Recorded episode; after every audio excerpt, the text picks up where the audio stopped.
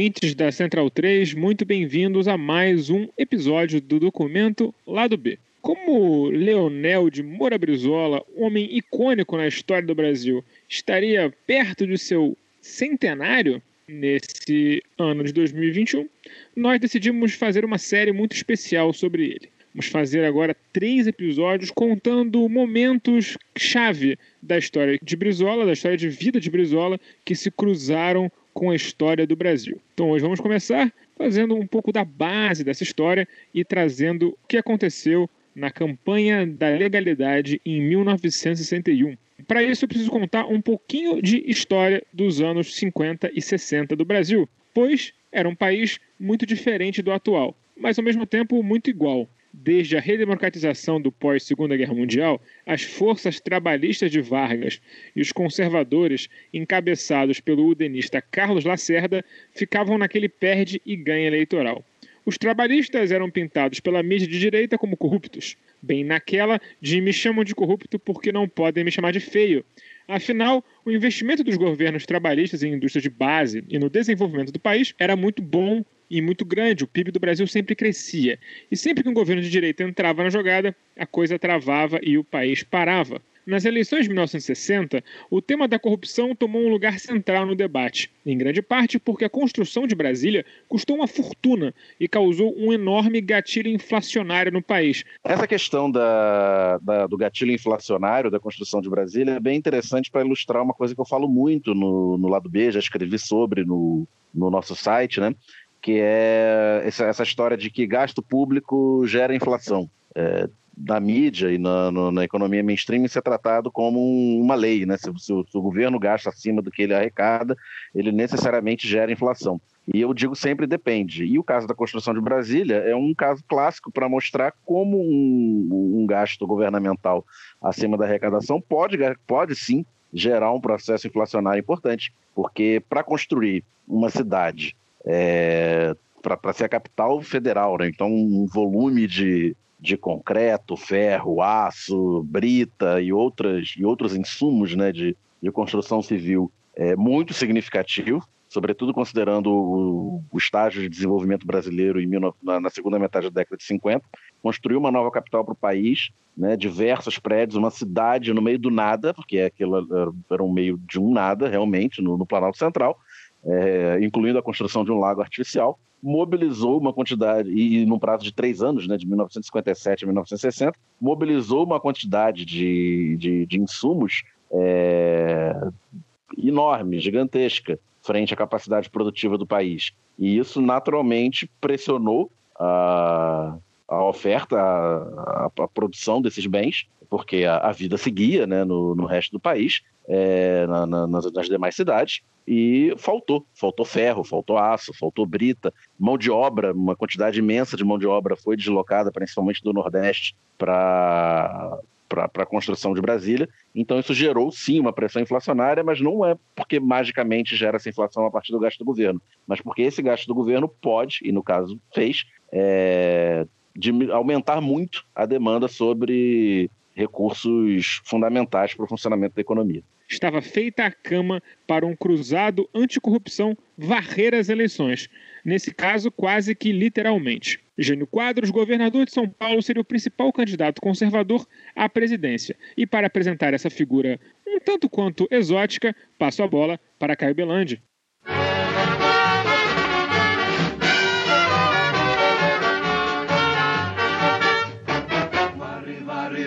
Varre, varre, varre, vassourinha Varre, varre a bandalheira.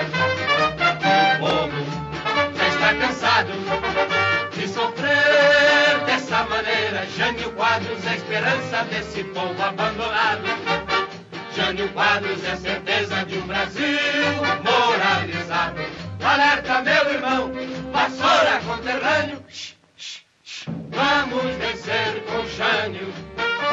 Silva Quadros nasceu em Campo Grande, no então estado do Mato Grosso, e atualmente capital do estado do Mato Grosso do Sul, no dia 25 de janeiro de 1917, filho do médico e político Gabriel Quadros.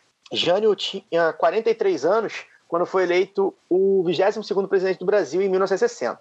Seu biotipo era caricato, olhos esbugalhados, óculos e bigodinho da época e um andar bem desajeitado. Mas ele era bom de voto. Aos 19 anos, concorreu ao cargo de secretário do Centro Acadêmico 11 de Agosto da Faculdade de Direito da USP, fazendo uma campanha curiosa. Todos os dias ficava sentado num barril com uma fita no chapéu onde lia-se Vote em Jânio. Ganhou. Tornou-se advogado e, em 1945, filiou-se à União Democrática Nacional, UDN. Mas, sem autorização para concorrer a vereador em São Paulo em 1947, acabou parando no Partido Democrata Cristão, o PDC. Jânio acabou ocupando uma das cadeiras e se tornou opositor do então governador Ademar de Barros, do PSP, conhecido pelo lema Rouba, mas faz. Com sua oratória peculiar e seu estilo mal ajeitado, barba por fazer, palavras rebuscadas, Jânio foi conquistando espaço nos jornais. Já popular em 1950, renuncia à vereança para ser eleito deputado estadual novamente pelo PDC, tendo a maior votação do Estado. Em 1953, renuncia ao cargo para tentar a Prefeitura de São Paulo de novo pelo PDC, dessa vez em coligação com o Partido Socialista Brasileiro, PSB. Seu lema era o tostão contra o milhão, onde mostrava que era contra o sistema e contra isso tudo que está aí, tá ok? Digamos assim, né? Com o discurso de combate ao gasto público e propondo uma limpeza no governo, começava ali a surgir a vassoura, um objeto que participaria ali de suas campanhas. Embora ainda em partidos pequenos, costurou o acordo e ganhou o pleito contra os três grandes partidos da época lá em São Paulo. Abre aspas então para o empresário e senador Assis Chateaubriand. Estamos diante de um fenômeno dos mais impressionantes da vida política brasileira. Vimos um homem sozinho derrotar o conjunto de oito partidos que dispunham de uma imensa rede radiofônica, da simpatia de poderosos jornais e outros recursos de propaganda. Fecha aspas. Na prefeitura, Jânio promoveu demissões em massa de funcionários, visitando de surpresa repartições públicas para apurar denúncias de irregularidade e fiscalizar os horários de expediente. Também regulamentou o uso de carros oficiais, proibindo sua circulação fora do horário de serviço investiu na recuperação de ônibus e bondes. No ano seguinte, já estava em campanha para o governo do Estado. Jânio não tinha um programa definido, prometendo apenas trabalhar muito e varrer a corrupção dos órgãos públicos. Colocava-se publicamente como um homem sem partido após brigar com o PDC. Entretanto, ou muito por isso, mobilizava a massa. O CPDOC da Fundação Getúlio Vargas, de onde eu tirei a base desse roteiro, narra algumas atuações tragicômicas na campanha. Jânio tomava injeções de público, simulava desmaios e comia sanduíches de mortadela levados nos bolsos. E saía carregado nos ombros do povo. Parece familiar, né? Com a política estadual rachada, Jânio venceu as eleições contra o rival Ademar de Barro e assumiu em 1955, fazendo uma devassa na máquina pública até então comandada pelo PSP ademarista e se consolidando como uma grande liderança política do Brasil. Ao sair do governo estadual, em 1958, elegeu o sucessor, Carvalho Pinto, derrotando de novo Ademar de Barros, e ainda se elegeu deputado federal pelo Paraná. Passou o ano de 59 no exterior e Jânio acabou não participando de nenhuma sessão no Congresso, muito provavelmente já de olho na campanha para a presidência em 1960. É, Jânio não vale um documento lá do B, mas provavelmente voltará aqui outras vezes, porque parte da história do Brasil, sem dúvida, passa pela figura e, pela, e, e por todo o discurso que Jânio tinha. Fazendo um comentário aqui da fala do Caio, né, o... explicando que o PSP, o Partido Social Progressista, era um partido essencialmente ademarista mesmo, né, porque a política brasileira no pós-45 ela girou toda em torno do Getúlio, depois dos seus 15 anos no poder. A máquina getulista foi dividida em dois partidos, né? A, a máquina sindical e, e, o apelo aos trabalhadores ficou no, no, entorno do PTB, o Partido Trabalhista Brasileiro, enquanto que a, a máquina burocrática do, do, Estado Novo, que, que cresceu em torno dos interventores federais, que o Getúlio nomeou para, no lugar dos governadores, né, governar os estados e as máquinas estaduais, se reuniu em torno do PSD, o Partido Social Democrático. O Ademar de Barros, que havia sido o interventor do, do Getúlio em São Paulo, ele preferiu, talvez pelo tamanho ou pelas ambições federais que ele tinha, é, preferiu criar o seu próprio partido. Primeiro o PRP, Partido, é, partido Republicano Progressista, emulando a sigla do antigo PRP da, da República Velha, Partido Republicano Paulista, né? depois PSP, Partido Social Progressista, que era um partido basicamente um veículo para o Ademar de Barros se, se eleger governador de São Paulo ou seus, seus aliados, né? E o outro grande partido nacional era a UDN, União Democrática Nacional, que reunia a oposição ao, ao getulismo. E sobre as semelhanças com, com figuras atuais é, da política brasileira, e outras é, nem tanto, que, que passearam por aí há, há, uns 30 anos atrás, são ciclos de, de 30 anos, né? 1960, 1979 e 2018, é, um populista é, conservador, de direita, com um discurso antissistêmico, com um discurso anticorrupção, é, sem apoio do sistema partidário, que vai crescendo na, na preferência popular e que acaba sendo um, um, em cima da hora da eleição, um plano B da, das elites e da direita tradicional que não conseguiam é, vencer eleições em condições normais de temperatura e pressão, com seus discursos tradicionais. Jânio venceria aquelas eleições por margem recorde, 15 pontos para o segundo colocado, Marechal Lott. Havia, contudo, uma pequena peculiaridade do processo eleitoral da época. Não havia chapa eleitoral e o vice era eleito em separado. Venceu João Goulart, vulgo Jango, que era um trabalhista e, portanto, oposição a Jânio. O curto governo Jânio foi marcado por um homem inepto, que não fazia nada e reclamava que não o deixavam governar. Como todo presidente, ele tinha muitos poderes, mas não chegava a ser um monarca absolutista. Desejoso desse nível de poderes, Jânio planejou o seu tabuleiro meticulosamente. Esperou Jango estar na China em uma visita diplomática, justo no dia do soldado, e em uma época onde voar de Londres para Hong Kong levava mais de 24 horas por causa das inúmeras paradas de reabastecimento colocando Jango em um lugar onde ele não tivesse como retornar rapidamente ao Brasil para articular nada. A conexão vermelha com a China comunista era um bônus do plano de Jânio. Então, Jânio renuncia e volta prontamente para São Paulo. Seu cálculo político é que o estancieiro João Goulart, um homem de centro-esquerda, mas também membro da elite agrária brasileira, seria radical demais para as elites brasileiras.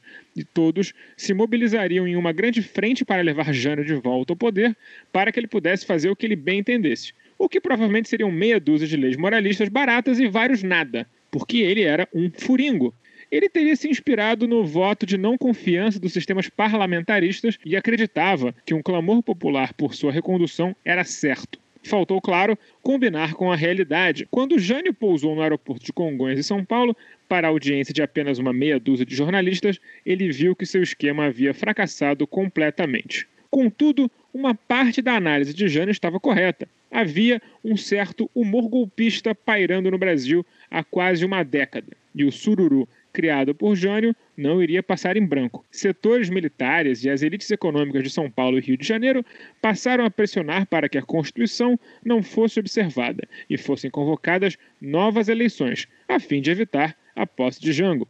O presidente da Câmara, Raniel Mazzilli, assumiu o poder temporariamente e estava morrendo de vontade de passar a perna na ordem constitucional, passando a declarar a posse de Jango inconveniente e esse é o termo que ele usa mesmo, e afirmando que o mesmo sequer deveria retornar ao Brasil e se tentasse, seu avião poderia ser abatido. Isso é parte do motivo pelo qual o Jango não retorna ao Brasil. Ele vai ao Uruguai e fica esperando durante esse tempo de tensão. Quando Leonel de Moura Brizola ouviu isso, ele gritou: não vão dar mais um golpe por telefone e partiu para encabeçar o que seria chamada de campanha da legalidade.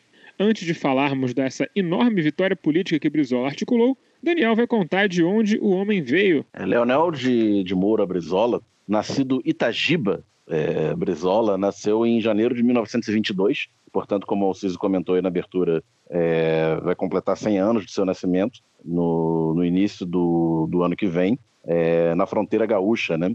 E criado é, em, em família maragata. Né? Os maragatos eram como eram chamados a a oposição, os civilistas que eram oposição ao governo do Rio Grande do Sul durante a República Velha. Né? Assim que, que foi proclamada a República, em 1879, é, o Partido Republicano Rio Grandense, a seção gaúcha né, da, do movimento republicano, foi alçado ao poder com, com apoio do, dos militares é, na pessoa do Júlio de Castilhos, que foi o primeiro presidente da província, presidente do estado, como se chamava é, na época. E alguns nomes que eu vou falar aqui é tudo nome de rua no país inteiro, né? não por acaso. É, e o Júlio de Castilhos enfrentou em 1893 a, a Revolução Federalista, é, a reação dos estancieiros e profissionais liberais urbanos contra o, o seu governo com que tinha o apoio militar. E essas, uh, os maragatos, como a parte, parte dessa resistência se refugiou no, no norte do Uruguai, é, onde eu via pessoas é, oriundas de uma região espanhola chamada Maragate, é, eles eram pejorativamente conhecidos como maragatos, mas depois eles adotaram essa, essa nomenclatura e passou a ser positiva, uma alcunha positiva.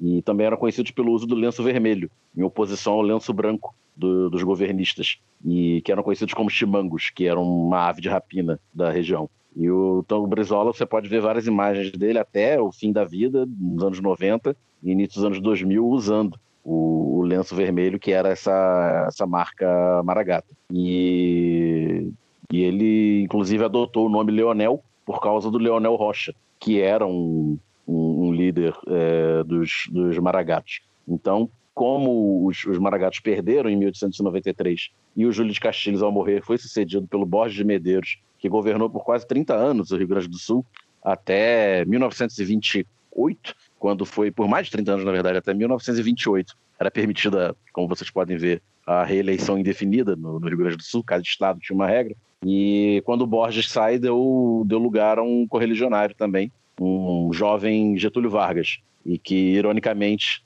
apesar de ser um herdeiro do, do velho Borges de Medeiros, acabou sendo uma inspiração pro, pro Leonel, porque embora ele fosse o sistema e a, e a norma no Rio Grande do Sul, a partir da Revolução de 1930 ele se colocou como um contraponto às elites políticas tradicionais é, brasileiras, embora compusesse com ela nessa complexidade tão peculiar e comum do Brasil do, do, do, do sucessivo, das sucessivas acomodações no, no poder, né, do mudar para não mudar. Mas a parte contestatória do Getúlio, o Brizola pegou e se fez na, na política gaúcha é, a partir disso. E numa história que podemos até fazer um paralelo com o Jânio, como foi colocado aqui, é, se elegeu vereador no final dos anos 40, depois deputado estadual no Rio Grande do Sul, prefeito de Porto Alegre, e depois de prefeito chegou ao governo do estado pelo PTB, né, partido que eu falei como que, como eu falei anteriormente, havia sido criado pelo Getúlio em torno da, da estrutura sindical e tinha um apelo mais popular,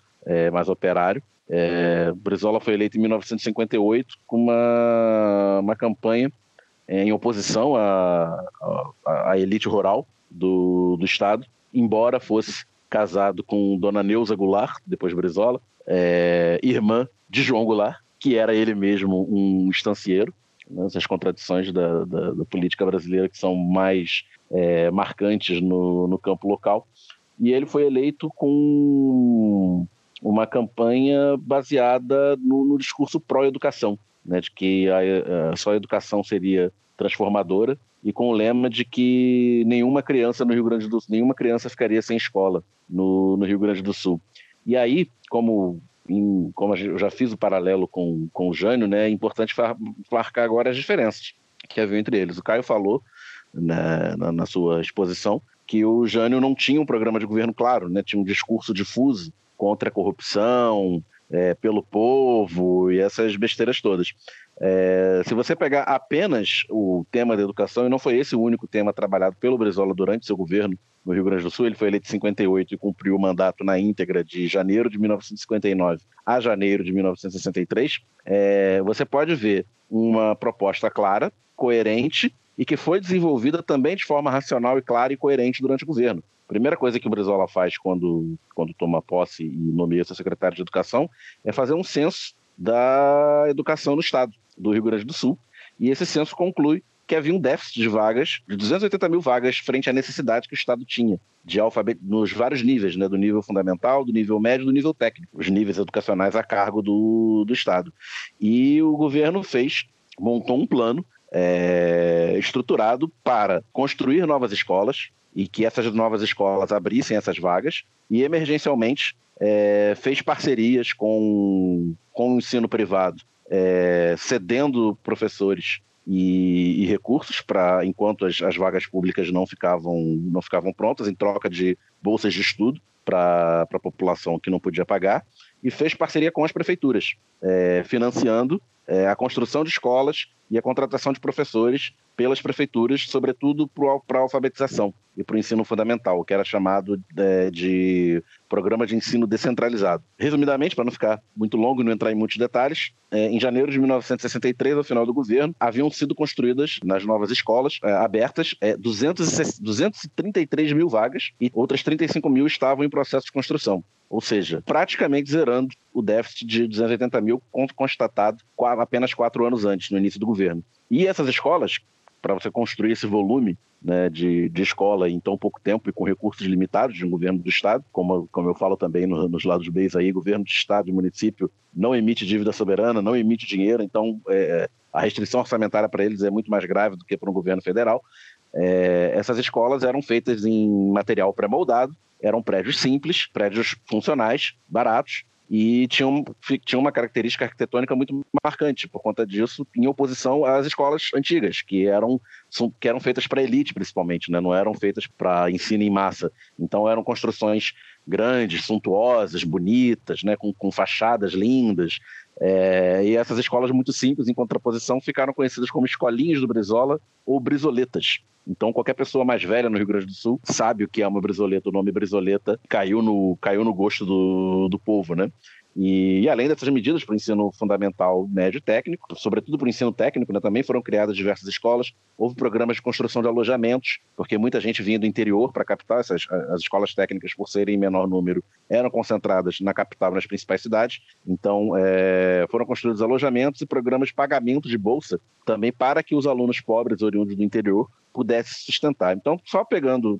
O governo também agiu na na, na área de infraestrutura, também agiu na área de reforma agrária, bancou uma reforma agrária estadual, que era absolutamente radical para a época ainda seria hoje, o exemplo de educação demonstra como havia um planejamento e uma ideia, em uma posição muito clara ao que era o Jânio Quadros, que foi um político também de ascensão meteórica da mesma época do, do Brizola. Brizola se mandou para o Rio Grande do Sul para se alinhar a militares favoráveis à causa da ilegalidade e montar uma resistência política e armada contra a insurreição conservadora. Como não bastaria resistir apenas no Rio Grande do Sul, requisitou temporariamente, de forma muito educada, através da Brigada Militar do Rio Grande do Sul, todo o maquinário de rádio da Guaíba e instalou uma rádio nos porões do Palácio de Governo, o Palácio Piratini. É desse dia que vem a icônica foto do então novo Brisa com seu cigarrinho e submetralhador em mãos. A ideia era criar uma rede da legalidade, uma série de retransmissões do discurso de Brizola para inflamar a população a defender a ordem constitucional brasileira. O discurso do dia 27 de agosto de 61 foi o seguinte: O governo do estado do Rio Grande do Sul cumpre o dever de assumir o papel que lhe cabe nesta hora grave da vida do país. Cumpre nos reafirmar nossa inalterável posição ao lado da legalidade constitucional. Não pactuaremos com golpes ou violências contra a ordem constitucional e contra as liberdades públicas. Se o atual regime não satisfaz em muitos dos seus aspectos, desejamos é o seu aprimoramento e não sua supressão, o que representaria uma regressão e o obscurantismo. A renúncia de Sua Excelência, o presidente Jânio Quadros, veio surpreender a todos nós. A mensagem que Sua Excelência dirigiu ao povo brasileiro contém graves denúncias sobre pressões de grupos, inclusive do exterior, que indispensavelmente precisam ser esclarecidas. Uma nação que preza sua soberania não pode conformar-se passivamente com a renúncia do seu mais alto magistrado sem uma completa elucidação destes fatos a comunicação do senhor ministro da Justiça apenas notifica o governo do Estado da renúncia do senhor presidente da República. Por motivo dos acontecimentos, como se propunha, o governo deste Estado dirigiu-se a Sua Excelência, o senhor vice-presidente da República, Dr. João Goulart, pedindo seu regresso urgente ao país, o que deverá ocorrer nas próximas horas. O ambiente no estado é de ordem. O governo do Estado, atento a esta grave emergência, vem tomando todas as medidas de sua responsabilidade, mantendo-se, inclusive, em permanente contato e entendimento com as autoridades militares federais. O povo gaúcho tem imorredoras tradições de amor à pátria comum e de defesa dos direitos humanos. E seu governo, instituído pelo voto popular, confia em os rio-grandenses e os nossos irmãos de todo o Brasil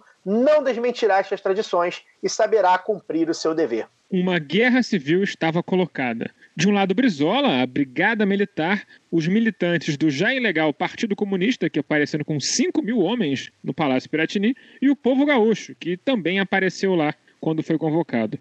Todos eles foram armados pela resistência legalista e estavam dispostos a lutar contra o Terceiro Exército, ordenado para ir ao palácio e destruir a oposição.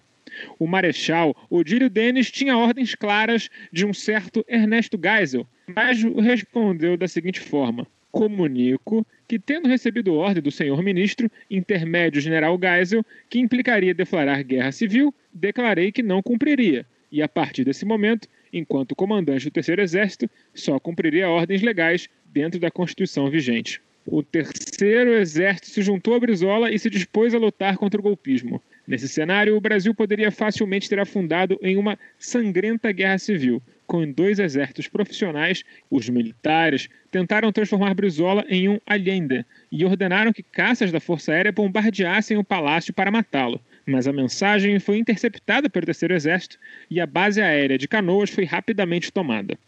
O impasse que parecia levar a um conflito armado foi quebrado pelo governador de Goiás, Mauro Borges Teixeira, que aderiu à campanha da legalidade.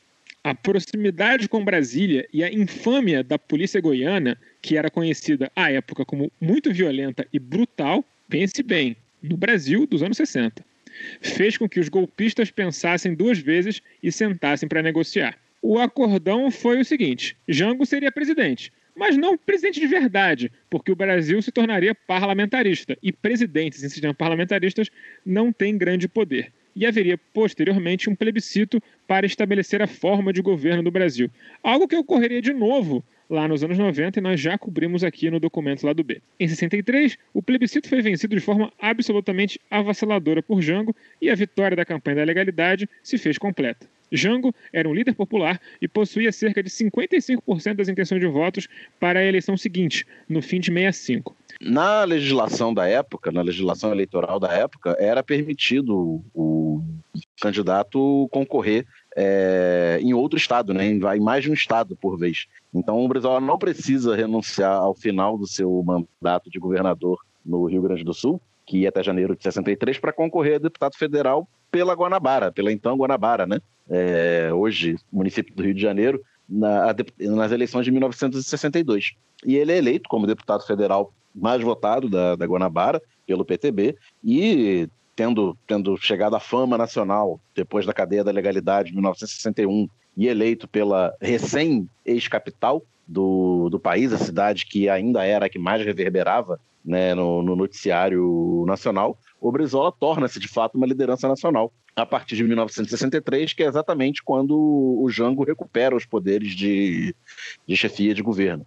E o Brizola é, digamos assim, que o principal líder da, da ala política que em torno do, do João Goulart, é, mais à esquerda, né, que defendia uma radicalização à esquerda é, do governo. O João Goulart podia ser, desde 61, ser visto como um homem de esquerda, ser visto como uma ameaça é, pelos militares, pelos setores conservadores, mas a sua atuação é, no dia a dia não, não, não justificava essa, essa fama. Né? O Brizola queria que, que, já que ele tinha fama, que ele botasse para quebrar, digamos assim, como se dizia na época. E, e, a partir de 1963, início de 64, as tensões políticas vão crescendo e o Jango começa a se convencer de que precisava mesmo ir para a radicalização, já que o outro lado estava indo para a radicalização. E o ponto simbólico é, desse processo é o famoso discurso da Central. Né, em 13 de março de 1964, é, um palanque popular é montado em frente à Central do Brasil, e nele sobem diversos políticos que, que apoiavam o governo, entre eles o Leonel Brizola, que faz um inflamado discurso, e no palco o João Goulart assina alguns decretos é, simbólicos, né, incluindo, demonstrando que o governo é, iria no sentido da socialização, no sentido da, das chamadas reformas de base, como era colocado à época, né? Uma reforma é, tributária, uma reforma administrativa, uma reforma política e, uma, e a reforma agrária. É, 18 dias depois, é, o golpe o golpe militar pôs, pôs abaixo essa, essa esperança da, da guinada esquerda do, do governo João Goulart. E, paralelamente, nesse período, 63, 64, o Brizola faz contatos também internacionais, pensando também numa, não apenas numa insurreição armada, como é, em armar a população e armar os seus partidários para defenderem o governo em caso de golpe. Só que essa estratégia estava ainda muito incipiente quando aconteceu o golpe e não foi possível mobilizá-la. É, mas vale o, o, a citação aos famosos grupos dos 11, né? inspirado pelo número de jogadores em um time de futebol, é, inclusive né, pegando essa mobilização que o futebol gerava e ainda gera no, no Brasil, é, formar grupos de 11 pessoas né, na, na, nas vizinhanças, nas vilas, nas no, favelas, bairros populares, no campo, né, células de 11 pessoas, um líder e outras 10 pessoas, armadas e que formariam uma rede de milícias populares, digamos assim, sem a conotação criminosa que milícia tem hoje, né, para a defesa do, do, de um governo popular e eventual revolução social, não necessariamente ainda socialista nessa época no, no, no sentido marxista da, da coisa. Mas, com a ajuda da mamãe Cia e do Departamento de Estado dos Estados Unidos, os militares finalmente conseguem dar um golpe de Estado no Brasil, depondo Jango e jogando líderes como Brizola para o exílio.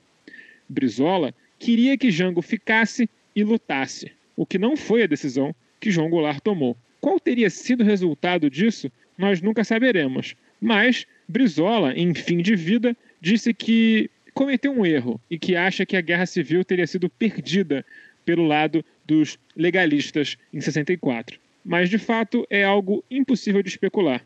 Eu, particularmente, acho que o Brasil seria um país melhor caso essa guerra civil tivesse ocorrido, seja lá qual fosse esse resultado. No próximo documento lá do B, nós vamos falar do exílio de Brizola e de seu retorno na abertura política de 79. Até lá!